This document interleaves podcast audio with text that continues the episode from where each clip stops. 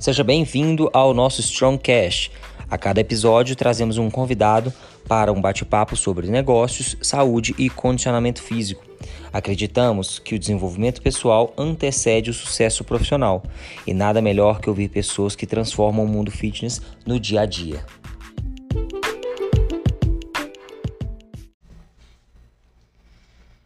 E no episódio de hoje do Strongcast estamos aqui com o Daniel, fundador da Fush Fitness.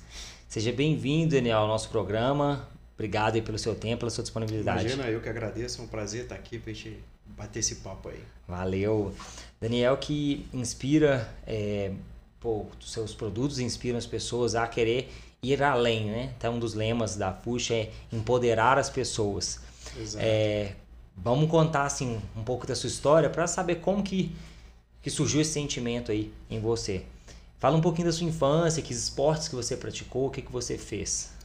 Legal, Pedro. Então, eu, eu nasci em Resende, no estado do Rio de Janeiro, então desde pequeno eu sempre gostei muito de esporte. né? Então, coisa de moleque na rua, futebol, golzinho, é, o chinelo como golzinho, dando, batendo bola na rua e gostava muito de futebol. Foi o meu primeiro esporte, acho que como a maioria dos, dos garotos aí da, da nossa faixa etária. E eu sempre que eu praticava algum esporte, eu sempre conseguia me destacar um pouco. E na época, no, no, no meu colégio, na época, tinha uma escolinha do Flamengo. Então, pô, eu jogava no time do, do, do colégio, campeonato da cidade lá, então destacava bem. E, e o- e o- um dos técnicos dessa escolinha do Flamengo fez um convite para eu ir para jogar no Flamengo. Aí tava tudo certo, passei no teste e tudo, aí não, não quero mais futebol. Vou jogar vôlei agora, né? Isso com quantos anos? Isso com, com, com, com, com 9, 8, moleque. Então, assim, eu sempre fui baixo, né? Então, assim, pô, jogar vôlei, você tá louco? De onde você Então, inventando você tá isso? inventando isso. Meu pai ficou louco, assim, você tá louco. E a turma, cara, que, que, que, do, do, que eu entraria na turma do Flamengo é a mesma turma do pessoal do, da, da época do Sávio, Sei. no Flamengo, essa galera toda. Ou seja, aí meu pai ficou louco. Você não acredita que você vai, vai, vai. Então, cara, eu resolvi jogar vôlei. Aí desde então fui jogando vôlei, fui jogando vôlei. E, e aí, como levantador, pô, me dei bem, campeonato estadual, federado, convocado para a seleção carioca de, de, de, de vôlei e tal. E aí, pô, parei no meu caminho. Isso aí já, já até pulando um pouco, já chegando aí lá pros, pro- com 18, 17 anos, né?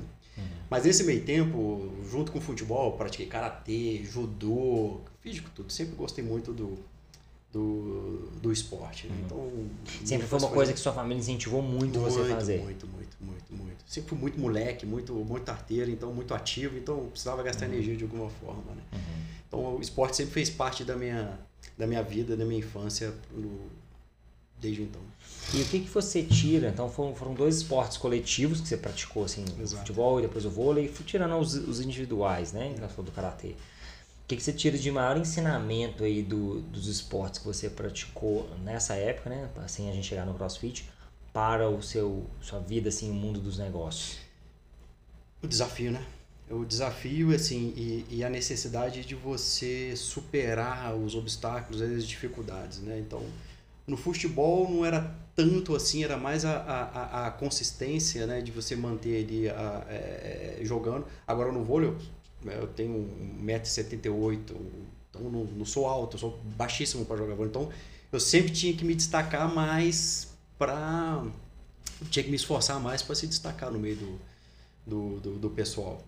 E isso faz parte do nosso dia a dia, do né, trabalho, nosso dia a dia sempre tem que estar buscando desafio, aparece toda hora, as dificuldades são imensas, então essa, essa resiliência, né? Então é até um, um quadro que eu tenho no escritório lá, toda hora que dá pau, tem algum problema, eu olho pro quadro, leio lá a definição de resiliência, ajuda a gente a dar aquela, aquela respirada e, e manter. Então, basicamente é mais a, a, a, a te forçar a manter ele no caminho sempre ali das, das, das dos desafios, das dificuldades, né? Do, Não fugir, né? Não fugir. Esse é o ponto. Uhum. E você, Daniel, é, nessa época você já, já imaginar o que, que você queria fazer? Você tinha tem empresários na família, empreendedores? Que que, como é que foi essa parte não, de trabalho? Não, não, tinha, cara, não tinha. Na verdade, é, começou o, o, que eu, eu sempre fui muito curioso com tudo, né, cara? Então eu ganhava o walk-talk do meu pai, né? Que pra você falar, no dia seguinte eu estava todo desmontado, porque eu só queria entender como é que saía a voz ali de dentro. Então sempre fui muito curioso. Mas é, meu sonho de infância era ser piloto de caça, cara. Então, assim, nunca tive. De caça, de caça do, da aeronáutica, né? Nunca tive pretensão de, de, de, de ter negócio, nada. Então, é, eu sempre tinha essa vontade de ser piloto. E aí, fazendo todos os testes para entrar na, na escola preparatória, eu fui fazer todos os testes físicos e aí eu identificou um, um, um, um, um problema. Na verdade, o oftalmologista disse que muita gente tem e ninguém sabe que tem. Então, sabe aquelas plaquetas com, com, com, vários números, cheio de cor, que você tem que olhar e identificar que Sim. número. Eu erro tudo aquilo, não enxergo nada. Uhum. Mas você identifica todas as cores separadamente. E aí eu, pô, fiz, eu fiz os testes e aí não podia errar nada. Aí eu não, eu não esqueço do, do que o médico na época, eu tinha o quê? 17, 16, ó, você não vai conseguir, só vai poder passar, só vai poder pilotar avião militar, né? Mas uhum. você pode ser dono de avião.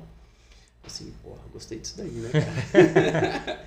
e aí, assim, ó, pô, não vou, não vou ser piloto de avião, mas eu vou trabalhar com avião então. E aí eu resolvi fazer engenharia. Engenharia, aliando juntos também aquela minha curiosidade toda, eu sempre gostei muito de, dessas coisas. E com essa minha curiosidade já na adolescência, eu sempre tive, gostava muito, eu lia muito a respeito de empresas, de uhum. do mundo corporativo, dos desafios, né? E aí eu comecei e fazendo engenharia, então logo no primeiro período da faculdade eu já comecei a trabalhando, a fazer Qual estágio.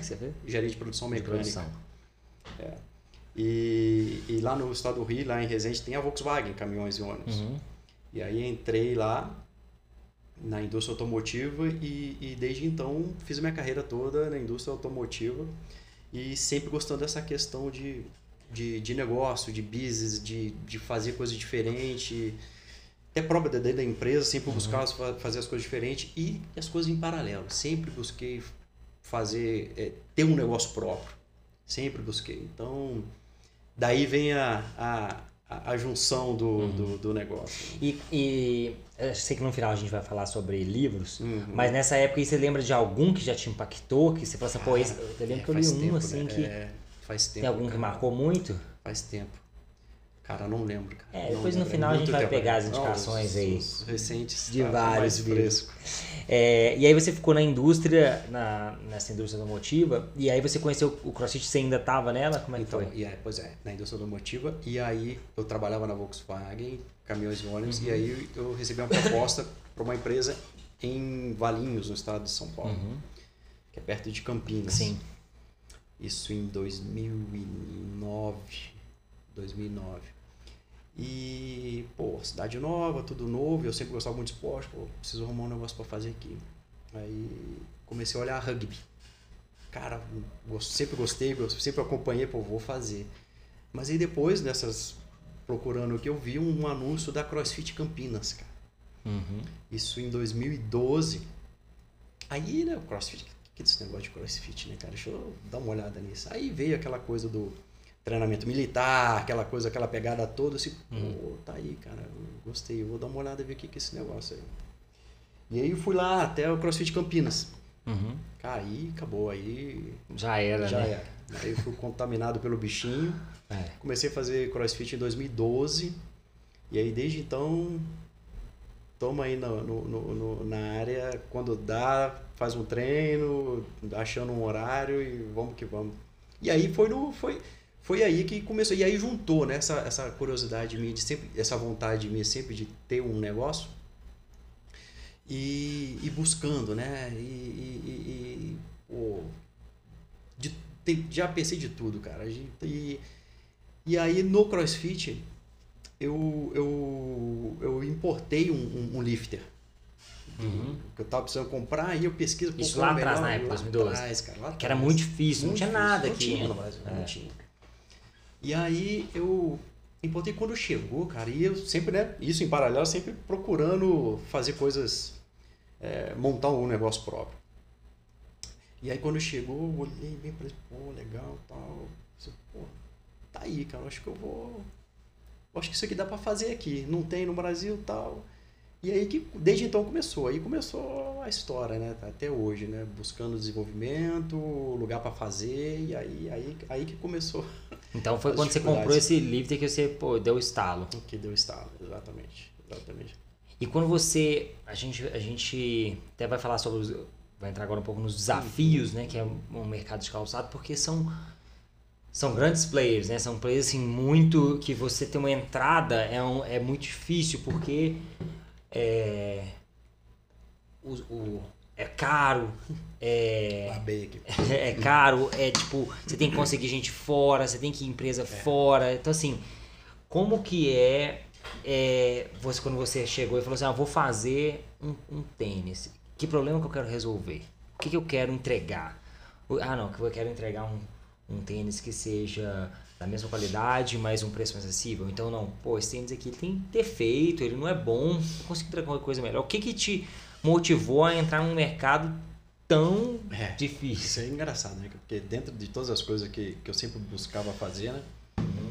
É, minha esposa sempre até brincava na época, até disse, não, escolhe um negócio e, e faz, né? Aí quando eu falei que eu ia fazer o ia montar o, o, um tênis, um lifter, ela não é muito inserida no, no meio do esporte. Eu, tá bom, quem que vai ser seu concorrente? Disse, ah, Nike, a Nike. Você tá louco? Você escolheu bem. Exato. Então, é, é, exatamente o que, que eu pensei. Cara, não tem no Brasil. Uhum. É, vou começar. Vou ver até onde vai dar isso. Vou, vou fazer um teste vou, vou buscar desenvolver e aí vem entra a dificuldade, já te respondendo. Uhum. É, calçado, o Brasil é muito forte no calçado. Sim. O Brasil é o quarto produtor mundial de calçado. Tem algumas regiões muito fortes, muito tipo forte. Franca. Tem os nichos, né? É... Sul, e é muito assim, o Sul é calçado esportivo, Franca é, é o social casual. Isso. Tem Ceará até, no Nordeste, Tem até aqui também em Minas, Nova Serrana é. também. É. Então é muito forte o Brasil. Só que o Brasil é muito forte para esse tipo de calçado. Calçado casual, calçado feminino, assim, masculino. Envolve menos tecnologia. Total. Calçado de performance, cara, é um problema muito sério. É um problema muito sério. Hoje o produtor de calçado é, esportivo, você pega aí alguns pequenos, alguns é, é, grupos, cara, que são enormes, né? Que, que, que, tem as licenças, por exemplo, da Nike, da, da Fila, lá no Sul a Olímpicos, né? O pessoal que, que a Vulcabras que, que, que, produz, são, são empresas grandes que, sim, tá tudo só ali. Muitas vezes eles desenvolvem coisa é, por eles serem muito grandes, eles têm esse poder de barganha melhor de conseguir material, mas ainda assim é muito difícil. Não, não tem à disposição materiais para você fazer um calçado é, de performance que você briga com o pessoal de, de, de frente, né? Uhum. Então você tem que buscar fora, tem que estava conversando até antes de começar, né, cara? Uhum. Então fui para a França para buscar material, então tem que tá, tem que trazer, cara, tem que trazer. A dificuldade é, é bastante, é muito, é uhum. mão de obra é boa, mão de obra é boa, mas é, a oferta de material diferenciado é uma dificuldade que, que porque é aquilo, né? Não, a gente está brigando com gente grande, não tem, não tem chance de errar.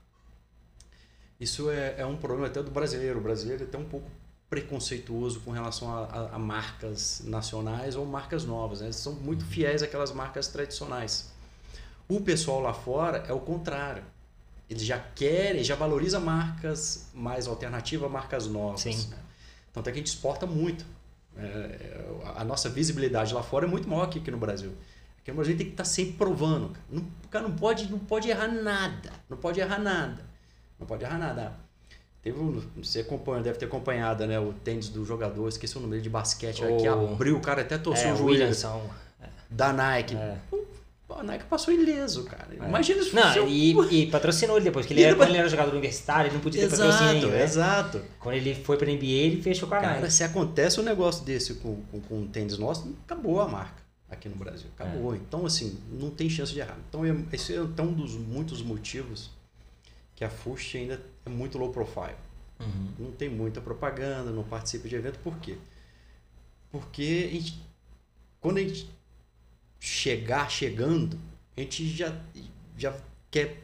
O produto tem que estar tá bem, bem diferenciado. Hoje, uhum. hoje é absurdo a diferença do, do, do, produto hoje, né? a evolução dele. Fora os próximos desenvolvimentos que estão vindo. Então, assim, é, a gente quer fazer barulho com um portfólio maior de produtos. Uhum. E para você ter um portfólio maior de produto por conta de toda essa dificuldade que eu estou te contando, leva tempo. Sim. E a gente vive hoje numa época que a tecnologia também ela tá existe mais tecnologia, né? Até a gente estava conversando sobre o livro do fundador da, da Nike. Ele conta que assim, ele fazia experiências Nossa. na garagem lá, misturava cola com não sei o que, com por derretir o tênis. Aí Exato. misturava, era muito artesanal, assim, os testes deles, porque na época poderia ser artesanal. Hoje, é. como que é essa parte de tecnologia? Onde que você vai atrás? Você vai fora? Você vai em indústria? Você não, hoje laboratório de pesquisa? Não tem nem como comparar, exatamente. Hoje a gente tem laboratórios, a gente faz os testes todos em laboratórios, todos tem normas e, e padrões e tudo aqui. Tudo no país. Tem padrão, é, normas internacionais, você tem que seguir aquele padrão de, de, de, de teste, de avaliação, então é não tem nem comparação. Né? Uhum. Em termos de tecnologia, de disponibilidade de maquinário, é, a gente está bem servido. O problema maior é, é, é material, você uhum. ter materiais é, bons para trabalhar. Então, assim, essa parte de teste, como criar algo novo nesse é, meio? É, é, a pessoa sempre pergunta, né? Assim, às vezes a gente fica martelando como se diferenciar, né? O que, que você está fazendo de diferente, né, cara? Criar algo novo uh, vai. como é que eu vou dizer, cara? Assim, demanda o seu posicionamento, que posicionamento que você quer dar. Então, uhum. assim, é, o estilo é muito voltado para o estilo, às vezes o, o, o, o, que imagem que você quer passar para a marca, né, cara? Então, uhum. da marca para fora. Então, isso tudo tem que refletir no, no, nos produtos. Uhum. E, e é pesquisando, cara. É pesquisando, é testando, é, desenvolve, lança, vê qual é a reação do, do público e isso sempre voltado para o seu, pro seu, para aquilo que você acredita em termos de, de, de, de, de, valor, né? Então a diferenciação tem que estar muito ligada com o posicionamento que você quer dar para para a marca. É difícil, cara, é muito difícil, é muito difícil. Então você vê os grandes plays no calçado esportivo hoje, você olha assim, pô, e aí, né? Como é que eu vou, como é que ele vai entrar? Mas hoje a diferenciação não está só em produto, né? Tá no estilo que você, Sim. que você vende, que você, você se posiciona, atendimento, Cara, manda uma mensagem no Instagram dos grandes players de marca esportiva, vê se eles respondem. Duvido, cara. Pouquíssimos respondem. Pouquíssimos respondem. Porque é muita gente, é muita coisa. Então, assim, é, é, as pessoas estão se atentando mais com a atenção, né? Então, assim, né, hoje em rede social, aquele que te der atenção já, já gera engajamento. É... é. então já se diferencia. Então, é, não é só no produto, né? Então, assim, no, no estilo que você vende, na proposta sua de no, de, de, de, trabalho, o seu propósito, aquilo que, aquilo que você vende é, é, além do produto. Né? Então, uhum. a, a marca ela é composta por esses diversos fatores, né? não só do produto em si. Né? Então, a diferenciação, fazer algo diferente, pode ser permear aí diversos uhum. é, é, é aspectos. Né? É, e, não, e não tem que ter medo de, de nem de começar, nem de, de desenvolver, nem de crescer, porque a gente viu uma marca surgindo no meio, mundialmente falando. Exato. Que surgiu, cresceu, pegou lugar de uma Reebok que já era super tradicional, super tradicional e Exato. grande e bem mais antiga, mas é, tá dando certo, né? Então assim, é o acreditar, né? É. É o acreditar, né? O, o, o, o que a Nobu fez é espetacular. Tanto é que eles são cases né, de sucesso lá Sim. nos Estados Unidos, não só agora tá de, de forma mundial. E, e, e é um caminho de. Assim, é, é, é, dada todas as dificuldades, Pedro, hoje, cara, pô, quantidade de problema que, que tem hoje, cara, na FUST para resolver, eu acho que como qualquer todo outro negócio, que você chega e diz, cara, e agora, bicho? Mas quando você olha para trás, vê tudo aquilo que você já fez, já percorreu, você, pô, daqui não dá para voltar mais, agora já era, agora é só olhar para frente e vai seguir. E, e, e, é dar tempo ao tempo, cara. Uhum. Fazer as coisas corretas, trabalhar de forma correta, buscar aquilo que você acredita, cara, que eu acho que não tem como dar errado, né, uhum. cara? E é, o, a Fuxa ela surgiu como uma empresa de nicho. Uma empresa assim, ela é do nicho, vamos colocar assim, CrossFit barra LPO. Mas, Total. É um nicho do nicho, né? É. Então, assim, LPO mais CrossFit também. Então, Exato. é esse nicho. É, e a gente viu outras marcas, né, igual eu falei da Nike. A Nike surgiu com um treinador de corrida e aí Exato. expandiu depois para outros esportes. E ela Exato. só foi grande mesmo quando ela conseguiu patrocinar o Jordan. Exato. O que, que você pensa assim, pô, é, eu acho importante ser nichado, eu acho importante eu continuar nesse nicho e me destacar nele e ficar nele. Não, a gente entrou nesse nicho, mas a gente depois quer expandir. O que, que você pensa assim, tipo, com um mercado que é tão amplo de calçados, muito, né? Muito, muito, Bem, bem legal, bacana a pergunta, cara. É... A gente começou no nicho do CrossFit e o nicho do nicho, por exemplo, porque foco no LPO. Por quê, né? Assim, é um, é um além do né, tá vivendo aquilo, tá praticando, mas é, é um, o CrossFit é um esporte que com pessoas bastante exigentes, uhum. né, naquilo que, que utiliza. É uma modalidade que exige muito do equipamento, seja ele qual for, né, calçado principalmente. E então eu pensei assim, pô, eu vou, como eu não sabia ser a recepção da a receptividade da marca com o público, né, assim, vou fazer um vou usar o nicho do nicho ali do LPO, como eu tinha importado um lifter, né? Uhum. E eu vou testar, vou ver qual vai ser a, como é que o pessoal vai enxergar a marca, o produto. E aí depois vou vendo como é que como é que se adapta. E a recepção foi muito boa, cara. Muita, muitas pessoas, muitas pessoas acham que a Fust não é brasileira. Acho que ela é internacional. Então isso por um lado ajudou e, e, e a gente aí ia moldando, ia posicionando. Uhum. Então, se assim, vou usar esse nicho para se dando bem no CrossFit, por conta de todas essas características que eu te falei, pô, é um esporte que demanda muito, exige muito do material. Pô, fazer as outras modalidades você é tranquilo. Uhum. E aí, o que, que você pensa para frente? Assim, é, a Fuxa não vai ficar só no CrossFit. Então, assim, uhum. dentro do CrossFit tem muito o que expandir. Então, assim, tem o uhum. lifter, tem novos modelos de lifter vindo, tem trainer, modelo de trainer vindo, então tem os produtos vindo aí. É, até porque se for pegar o CrossFit, tem corrida também no CrossFit, tem né? Corrida, então assim, você pode ter um run. É, então é, assim, você vai. Acaba que o CrossFit bastante. ele serve para. Tem, tem, bastante coisa. Então, é, o objetivo é, é, usar o CrossFit para ganhar essa massa uhum. técnica uhum. de, de, de conhecimento, de know-how, de produto e expandindo. O Brasil, cara, o Brasil é um país esportivo, né? A gente pode dizer assim o povo gosta de esporte, mas, cara, você olha assim, você não vê tantas marcas de relevância é, é, no mercado esportivo brasileiro. Uhum. Então, assim, é, qual que é o propósito, qual que é, o, qual que é a visão da Fuxa? Cara, é ser uma marca brasileira no ramo esportivo com atuação global. Só, pô, mas aí você tá viajando. Não, assim, eu acho que tem espaço, cara, porque você olha o, o, o, o mercado de, de esportivo, tem algumas se você for fazer uma análise, que você vai ver que muitas não, não engajou, não pegou. E, e essa marca, ela, ela, pode fazer uma reestruturação de brand ferrenha que vai ficar marcado ali. Então, assim, não, não, não, não engajou tanto. Não engajou. Então, eu, eu, enxergo um gap muito grande, cara. Eu acho que o Brasil merece uma marca é, esportiva, bacana, de relevância então você pode apoiar, é muita pretensão sua achar, não, é, é aquilo que a gente busca, a gente tem que ter um norte, tem que ter uma visão, então assim, a gente quer ser uma marca nacional com atuação global. Uhum. Hoje a gente já tem uma certa atuação Sim. global, a gente já exporta, já tem, já tem parceiros lá fora, revendedores. Então, hoje a gente está bem pequeno, mas a gente quer chegar lá na frente, a gente quer ser uma marca esportiva. Uhum. E, quer ser uma marca esportiva assim, tá no vôlei, tá no basquete, tá no É aí que tá. A gente quer começar com uma marca esportiva de esportes de nichos. Sim. Primeiro. Antes de entrar no esporte de massa. Tá. É o esporte de massa. Futebol, vôlei. Então a gente quer entrar nos esportes ali. Bike, uhum. crossfit, o trekking, então, escalada. Entendi. Então, é, esse é o objetivo. Desde quando, desde quando eu, eu elaborei assim, ó, pô, como é que a FUSH vai se posicionar? Cara, tem identidade visual da FUSH para cada segmento desse. Lá desde 2015.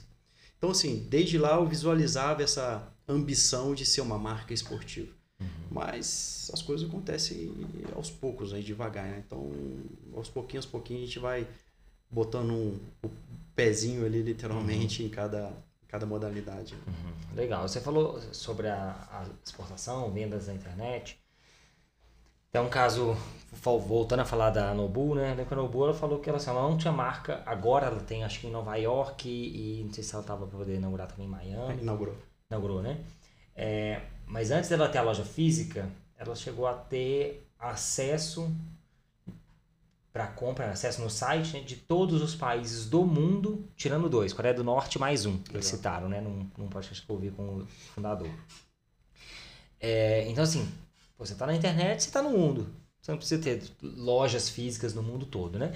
Como é que vocês pensam, assim, de posicionar a Push? Não, nós vamos nos posicionar é, no, no mundo online, a gente não, vai, não quer ter lojas físicas por um bom tempo, ou então não para a gente estar tá com o público, a gente quer estar tá no físico também em, em, em é X anos. O que, que vocês pensam dessa é. parte assim, internet, é, é off, online e offline? É. O, a internet, a FUST, a gente tem um conceito, né, que chama DNVB, né, Digital Native Vertical Brand, né, que são marcas nativas digitais com atuação vertical. Assim, toda a operação é dela. A FUST já é assim. Então tem diversas é, é, é, Amaro é uma DNVB, então assim, uhum. ela tem toda a atuação no digital. Nasceu digital e, e a operação toda é dela. A Fuxi é, é uma DNVB. Então a gente já nasceu digital. Até que o nosso lançamento foi todo no digital, atuação no e-commerce todo. Então, é, hoje não tem como desassociar essa, essa, esse canal, né? Mas é, a, a, a, o nosso objetivo é, é fortalecer ainda mais esse canal digital. E o offline, ele, ele, ele tem que suportar. Hoje a, a, a, a abrangência do, do, do, do, digital é muito maior, então não Sim. dá para se comparar. Mas o, o, o offline vem para endossar, vem ali para, por exemplo, a loja física hoje, uh, o que está no nosso plano e nosso pacote de atuação é não ter lojas físicas, mas ter um guide shops onde as pessoas vão lá, vão viver a experiência. Isso que eu ia perguntar, da experiência. a experiência né? ali, você vai, pô, o Pedro chega na, na, na, na, na loja da na Fush House, não é nem uhum. loja que a gente vai chamar. Você calça o tênis, vai fazer um treino ali, usa tal, gostou, você entra ali no, nos, nos, nos, nos totens digitais, você faz sua compra, você recebe em casa. Então é isso que a gente enxerga, né? Então, assim, o, o, o, o offline vai ser, o, vai ser um lugar para endossar a experiência de marca. Né? Uhum. O cara, a pessoa vai estar tá ali, vai ter o contato físico ali para viver essa experiência da marca. Né? E, o, e, o, e o digital vai ser ali a sua, a sua facilidade, a sua comodidade. Né? Então, não tem como mais desassociar, né? Então, não tem, não tem jeito. Então, assim, hoje tem, tem o digital, tem o, o físico, o offline, tem os próprios influenciadores. Então, os pontos de contato são, são, são absurdos, são diversos, né? E, uhum. e o desafio de fazer diferente está justamente nesse ecossistema de, de marca que você tem que criar para você começar a, a, a, se diferenciar e, e, e, gerar engajamento e identidade de marca com o seu público, aderência, né? aquilo que, que a, o seu cliente, o seu público tem que, tem que comprar aquilo que você vende, não o produto em si, mas o seu discurso, o seu posicionamento. Então, uhum isso tudo se constrói com um ecossistema de, de, de marca. Né? Sim. E falando um pouquinho de números assim de internet, você tem quantos, quantos países você já exportaram, você já mandaram o, calçado? Ah, Aproximadamente. Ah, Estados Unidos eh, e mais sete países na Europa. América Mas Latina. Maior, cara, por incrível que pareça, pareça a América Latina é, não deslanchou ainda. Não uhum. tem muito, muito, muita interação, mas hoje a gente exporta mais para os Estados Unidos, para os Estados Unidos e Europa, Austrália, é, Nova Zelândia. O, o, o, lugar mais longe que a gente mandou foi para Nova Zelândia. e quais países, falou que já foi na França, né, para desenvolvimento de produto, uhum, uhum. e quais países você já teve que ir para ou conhecer produtos com o objetivo disso, né? Lógico que uma viagem uhum. de férias você não conhece não, não, mas com o objetivo disso é, de desenvolver produto, de conhecer, de conhecer uma fábrica, de conhecer uma.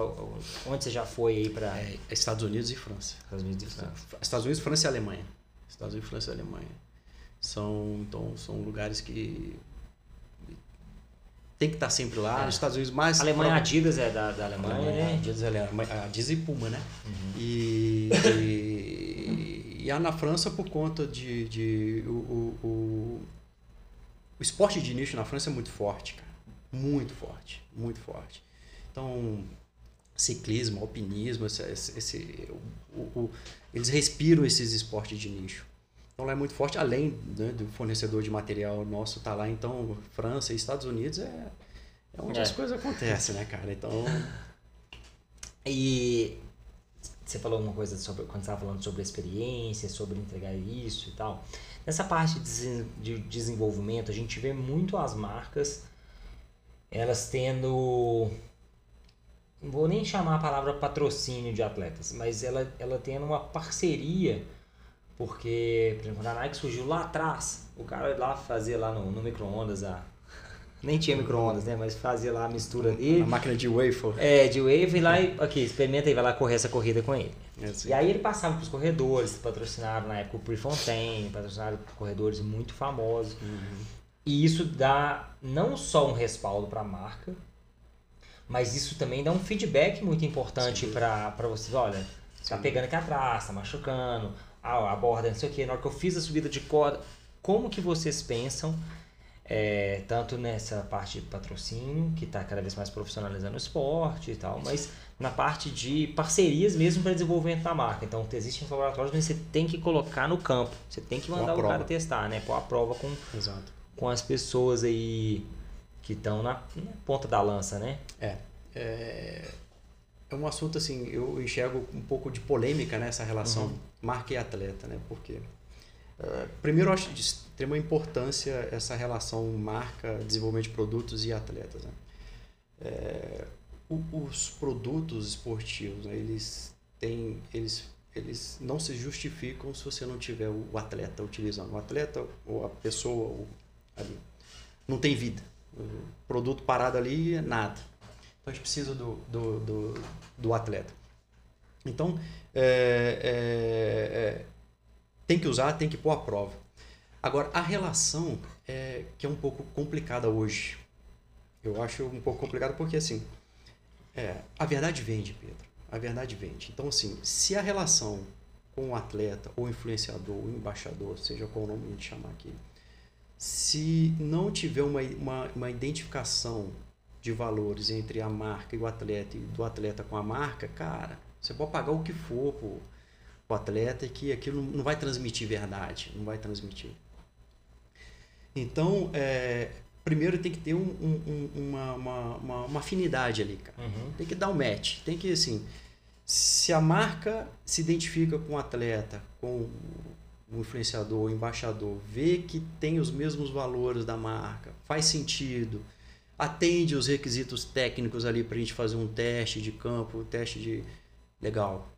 Vamos, vamos lá, vamos ver com, com, com essa pessoa se, se uhum. faz sentido ela fazer parte do. de estar tá associada com a gente, como, uhum. como atleta, como embaixador. Pro atleta faz sentido? Existe essa reciprocidade? Ou é só uma relação comercial? Uhum. A relação comercial é o que mais tem hoje. Mas para FUST não é isso que, que a gente busca. Assim, tem que ter uma verdade ali no, no relacionamento. Uhum. Porque, cara, é, o, o, o, relacionamento estritamente comercial não, não, não, não, tem, não é duradouro. Não é duradouro. Uhum. Eu comentei um pouco tempo atrás. Você tem que transmitir a verdade. Então, é, é a verdade, ela vem. Se você, se a, se a pessoa se, se, se, se identifica com a marca e a marca se identifica, cara, a relação aí é, é futuro. Hoje o que a gente busca uhum. é, é essa, essa. Obviamente tem, tem a questão comercial, o retorno, né? Então, é, e hoje está muito complicado, né? Porque assim, qualquer influenciador, por menor que seja hoje, se vai falar, não, eu quero 5 mil reais, quero 10 mil reais, eu, cara, tá bom, 5 mil, qual é o retorno que você vai dar para a marca? Uhum. Cara, o seu investimento tem que pagar. É. Não é só você, não é só porque você vai fazer um post, vai fazer uma, uma divulgação que. Mas, e qual o retorno que você vai trazer? Né, hoje, você vê a relação comercial dos grandes atletas, por que, que eles ganham muito? Porque eles dão muito retorno. É. Então, assim, essa relação comercial, é, é, os influenciadores, os atletas, né, é, é, estão jogando muito para uma mão única. Só o lado deles. Mas acho que está faltando um pouco de reflexão da contrapartida. Pô, eu vou te cobrar, ô marca, 5 mil, 10 mil, 20 mil, 100 mil reais, mas eu vou te dar tanto de retorno. É uma relação de. de aí é uma relação que, que as marcas vão começar a avaliar de forma diferente. Assim, obviamente, na relação futebol, esse esporte de massa, a relação é diferente, muito porque os, os, os atletas geram retorno. Agora, nos esportes de nicho, cara, eu não enxergo essa, essa, essa, essa maturidade de enxergar o ganha-ganha entre as relações ali dos, dos, vamos chamar dos atletas, viu, Pedro? Assim, eu acho, eu acho, eu acho que falta ainda uma, um amadurecimento ali no, na relação, uhum. além da questão da afinidade, né? Uhum. E, e você atribui isso a, a, principalmente ao quê? Você acha que ao fato da pessoa, porque você pega assim, os esportes, pô, um cara do vôlei no Brasil, um cara de futebol, o cara tem um salário muito grande, exato, né? Exato. Então ele meio que assim, pô, vou fechar aqui com a Nike, não que ele vai é, desfazer, porque também é uma grana muito claro. grande. Mas ele já, pô, já recebo 300 exato. mil aqui do meu clube. Beleza. Exato. O, esse esporte nicho, o cara meio que assim, é o que ele vive disso, né? Exatamente. Então assim, o que, que você atribui? Você acha que é isso? Você acha que é assim, pô, é o o, o cara meio que. Ele realmente é meio fora da noção de mercado. Eu acho que, cara, é... Até para as pessoas também, assim, pô, tô ouvindo lá o Daniel, hoje uhum. vou me tocar aqui para eu vou é. conversar com uma marca, né? Quem tiver ouvindo. Eu acho que é um pouco de. É... Porque se a pessoa está sendo assediada por uma marca, é porque ela está se destacando de certa forma. Uhum. Eu acho que um pouco de glamorização, né? Ou a, a, a, a, a falsa ideia de que a pessoa tá ó, tá mandando bem não é a falsa é, tá mandando bem porque senão não, não seria assediada ali uhum. então acho que, que tem um pouco isso um pouco de vamos chamar de peito estufado né um pouco de uhum. ego ali na, na, na relação de querer ah como eu tô me dando bem aqui quem quiser falar comigo vai ter que me dar tantos mil por mês não tem problema nenhum pedir isso cada todo mundo tem ali seu seu valor de mercado né mas qual é, vai ser a contrapartida? Né? Qual vai ser a, a, a, o resultado proposto? Uhum. Mas é, eu acho que é muito assim pela pela pela pela pela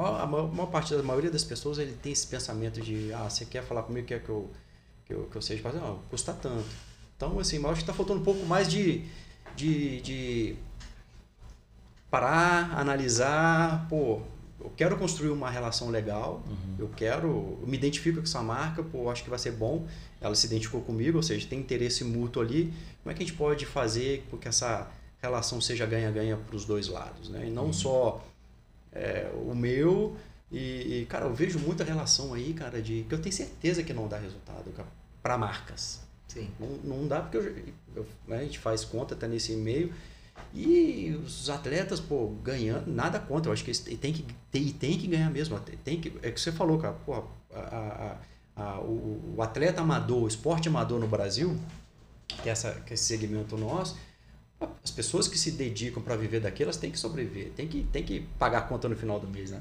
E a gente vê muita relação só de marcas mandar produto para as pessoas e as pessoas ficam, ficam, ficam é, é, satisfeita com aquilo. Não é, cara. Ela tem que, tem que ter a renda dela.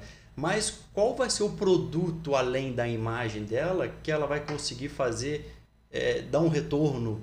É, o produto, eu digo assim, qual vai ser o, quais vão ser as ações que, esse, que, que o atleta vai, vai entregar de, de, de, de volta que vai gerar resultado para a marca e fazer com que essa parceria seja um ganha-ganha, né? Tanto Cara, é, se, se, se a pessoa, se o influenciador, o embaixador, o atleta traz resultado para a marca, cara, a marca vai querer investir mais naquele.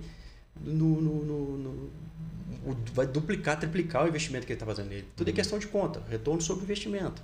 Né? Todo investimento tem que ter um retorno. Não existe almoço grátis, né? Assim, ah, vou ajudar aqui porque eu sou bonzinho. Não existe isso, né, cara? No, uhum. no, no, no, meio empresarial, né? no meio do negócio. Então, não sei se eu expliquei, de muita volta, sim, mas não, não sei se, se, é isso, né, cara? Mas eu acho que tá faltando um pouco de, de, eu, de acho que até, eu acho que até o fato também, que, é, que tá na própria pergunta também, que é a profissionalização, profissionalização do negócio. cara. Então, acho que pelo fato, assim, a gente falou, pô, quase vou nem falar quase todo, todos os jogadores profissionais têm um agente, Total, tem um exato, gerente, exato. tem um, um cara que coordena que a Exato, carreira dele.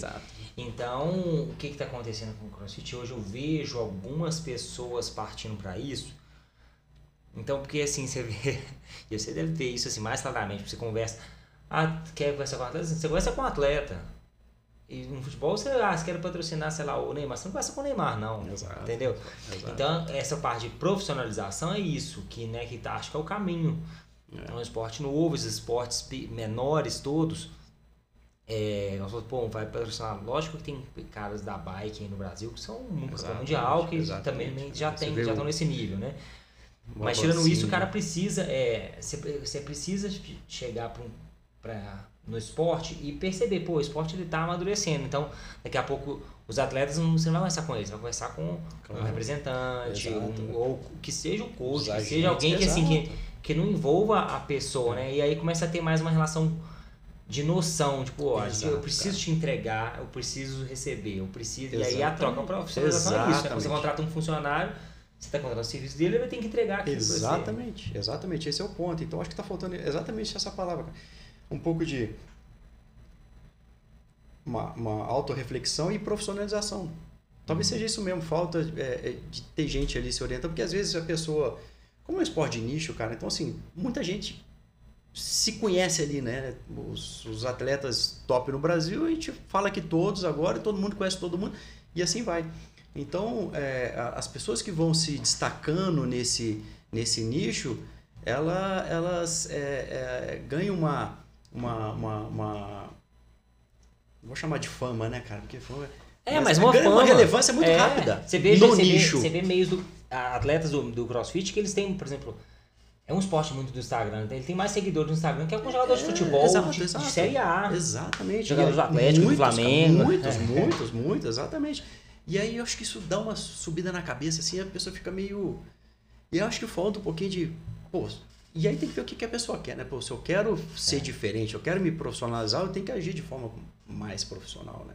E aí tem que, pô, tem que correr atrás, tem que estudar, tem que procurar entender qual é a relação, o que que faz as marcas irem atrás de mim. Por que, que você acha que a, a Nike corre atrás dos atletas mais famosos? Cara, porque eles dão retorno É. para eles. Não é, não é ah, porque eu quero fazer Eu uma cariada de jeito não. nenhum. Olha quanto que o Cristiano Ronaldo deve dar de retorno. É um troço absurdo.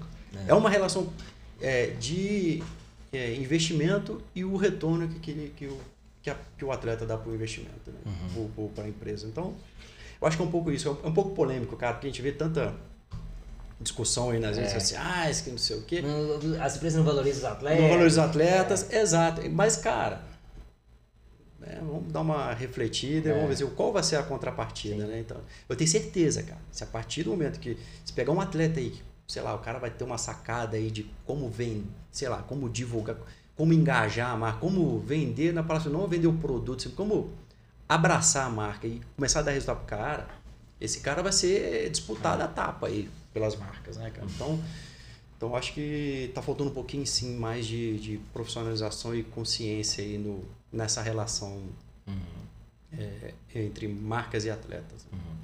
E o que, que você considera, pô, nessa caminhada aí de seis anos, deve ter tido vários, né? Mas vamos pegar esses, os, o principal, os principais desafios que você teve com a e falar assim, putz, quando, quando isso aconteceu, eu repensei. Tipo assim, teve algum que, al- al- alguns que foram bem impactantes, marcantes, de tipo, teve que se reinventar, se virar. tem, cara. Então, como eu falei, assim, é, o, o, o- no Brasil, apesar do Brasil ser o quarto maior produtor de calçados no, no mundo, é, é muito volume, muito volume. Então, a dificuldade para marcas pequenas iniciar é, é, é muito grande. E quando você vai conversar com uma fábrica para produzir seu, seu tênis, primeira coisa que a gente pergunta, qual o volume Qual o pedido mensal? mínimo? Qual é, pedi- eu passo isso com a. Que- Qual o pedido mínimo? Aí depois ele nem te responde mais. Acabou. Aí, bicho. E nessa daí, Pedro, cara, é, você vai andando de fábrica em fábrica. Vai em fábrica em fábrica. As fábricas pequenas que existem no, no, no, no- no Brasil são fábricas assim muito artesanais que não tem compromisso com entrega, com, entrega, com, com qualidade, é. com data, não tem nada, cara. As grandes, você não passa na roleta se você não deixar um é. pedido mínimo ali, cara, um volume mínimo ali. Mil. Exato. Então, é, a minha maior dificuldade, cara, foi é, conseguir constância na, na produção.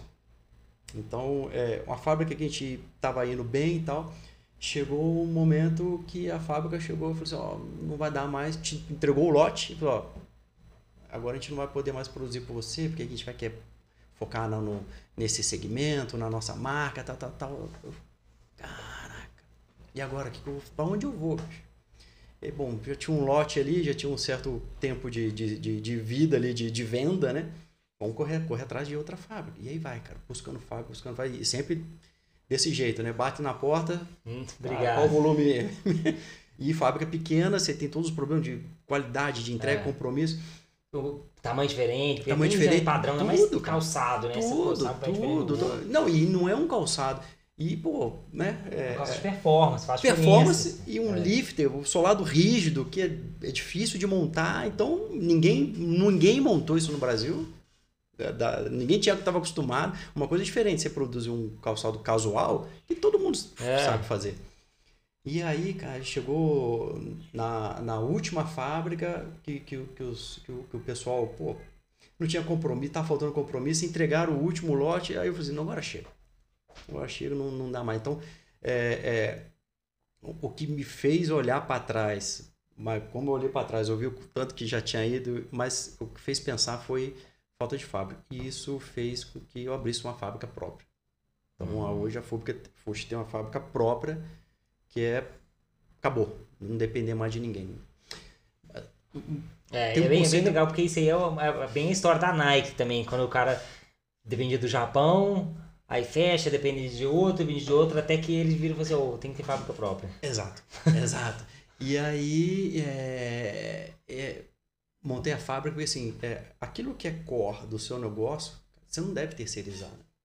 No caso do calçado, que, que é o core do calçado? É qualidade e prazo, compromisso. Se você não tiver compromisso com as entregas, com revenda, com, e se você não tiver qualidade, você não sobrevive. E você terceirizando a sua produção, você está terceirizando aquilo que é core seu, né? Então, assim, atendimento cliente é core? É. A gente que tem que fazer, não pode ser terceirizado.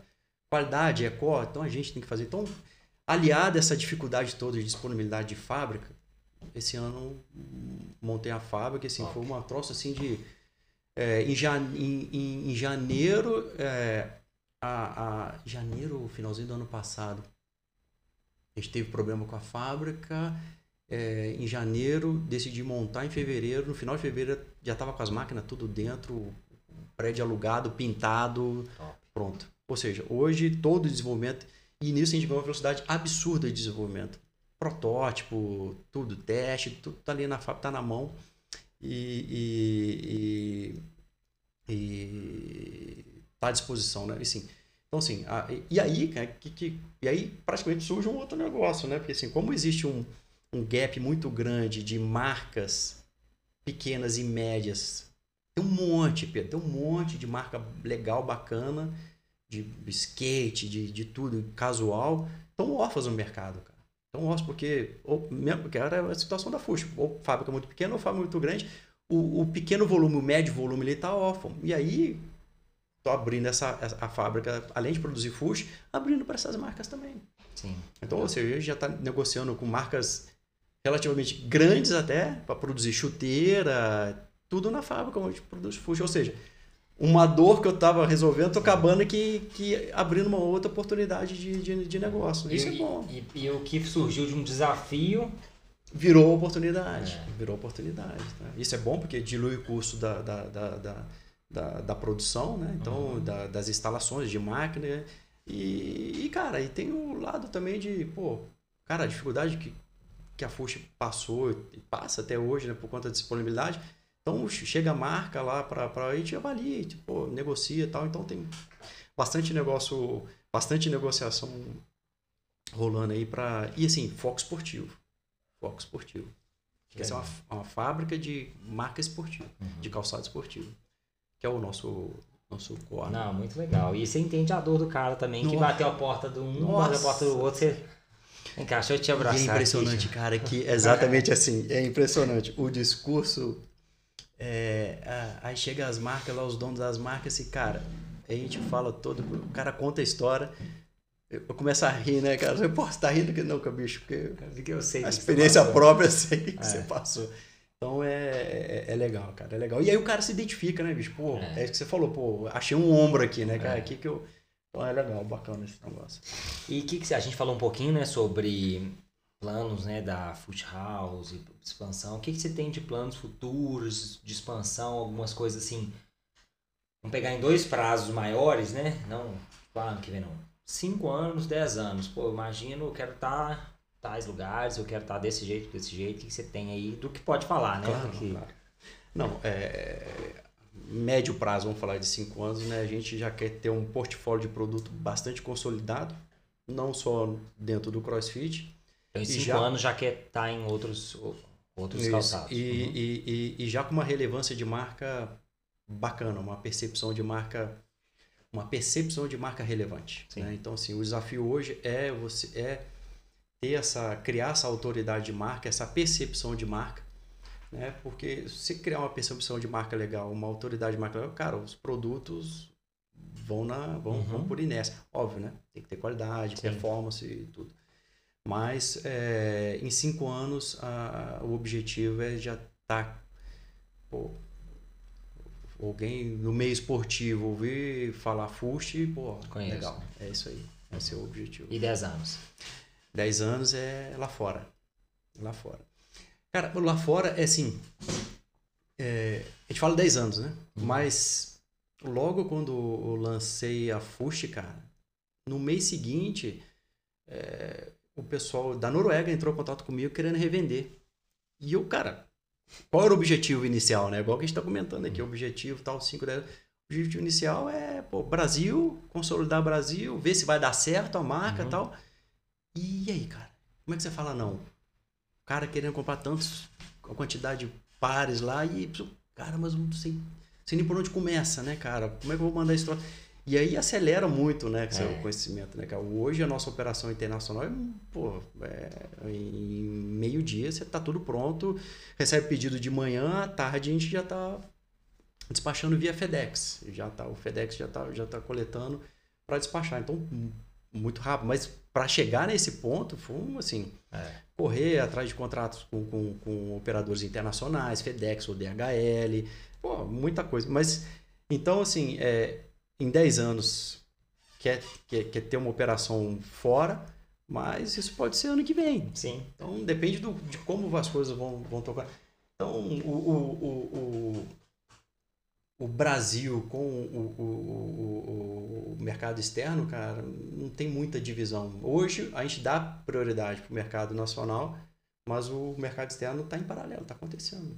Às vezes eu eu falo para você que ano que vem nosso foco vai ser lá fora, porque o troço virou. Virou. Como pode virar, entendeu? Então, E a gente sempre pede indicação aqui, a gente falou no início lá dos, dos livros, né, que inspiraram. O que, que você tem para indicar para as pessoas que estão vindo, tem vontade de empreender, ou então querem ter um buscar um desenvolvimento pessoal que ah, ou seja, um livro, um documentário, ou alguma coisa que pode ajudar as pessoas aí na caminhada. Cara, livro tem bastante, viu, cara? Mas um livro, eu acho que vale pra tudo, cara. Pro, pro lado do empreendedorismo e lado pessoal. O, tem um autor chamado Nassim Taleb. O cara é fã, tá conhece, né? Não, Antifrágil, ah, é. Skin the Game. Esse daí, exatamente. Então é fantástico, cara. É, então o, o, o antifrágil acho, é, serve para tudo, cara. Serve para tudo, para qualquer para qualquer situação, né? Então é a capacidade assim, é o cisne negro, né? O inesperado pode acontecer a qualquer Não, momento. não, vai acontecer. Vai acontecer, uma hora É. você tem que estar preparado para que não se abater Sim. com aquilo, né? E um outro, cara, muito bom, muito nesse sentido também, é do David Gurry, é, Googie, né? O do Can't Hurt Me. Sim. Ou seja, é um ex... É o ex-Navy Um SEAL que correu SEAL. 60 mil Você tá louco, milhas cara, é já. fantástico. É. E é muito essa questão de poder da mente, assim, de transpor os obstáculos, né? Assim, de mindset, de, de, de, de você se, se superar na... Uhum. É, é, Do, cara, documentário tem um na Netflix muito legal, cara, que. Que é Losers. Não sei se você já viu, né? Já ouvi falar. É Sim, bacana. nunca é- assisti, é, não. é legal, cara, porque assim, é muito comum a gente ver histórias de sucesso, né? É. E esse é só de quem se deu mal. Atletas que não foram bem sucedidos, atletas que machucaram. Então é bastante pra você ver esse, o, o que, que faz as pessoas se, se levantarem das quedas, né? Que, que- o que vai ter pra gente te, te derrubar aí pra jogar pra baixo é impressionante. E onde que as pessoas podem acompanhar, é, comprar? Fala um pouquinho aí das redes sociais, site. É. Bom, a Fush é FushFit, arroba Fush Fitness, né? No Instagram. Eu tô lá como arroba Daniel Rust. Uhum. E o site, agora a gente, é, a gente lançou um site voltado para o mercado nacional e um site para o mercado internacional. Então é fushfitness.com.br e o internacional é fushfitness.com. Uhum. Então é. esses- São esses canais aí. Beleza. Daniel, muito, muito, muito, muito obrigado pelo seu cara, tempo. imagina. Achei assim, muito legal a história da FUSH, muito legal de como é, pô, essa história dessa superação desse desafio que surgiu a fábrica depois, pra mim, assim, lição de vida. É, É, lição é. de vida do antifrágil, né? Do, Exato. da cidade mesmo. É, Você toma uma porrada, você sempre sai melhor do que antes. exato. Então, Você precisa das porradas. é, você saiu melhor do que, do que antes. Então, pô, obrigado pelo Imagina, por cara. contar a sua história aqui, aqui para todo mundo e sucesso, sucesso para FUSH. Obrigadão para todos nós. Que esses planos aí de 5, 10 anos todos Isso. aconteçam. Vamos torcer aí Isso. para Obrigadão. Foi um prazer estar aqui. Qualquer coisa, falamos de novo. Fechou. Valeu Abração, demais. cara. Obrigado. Valeu.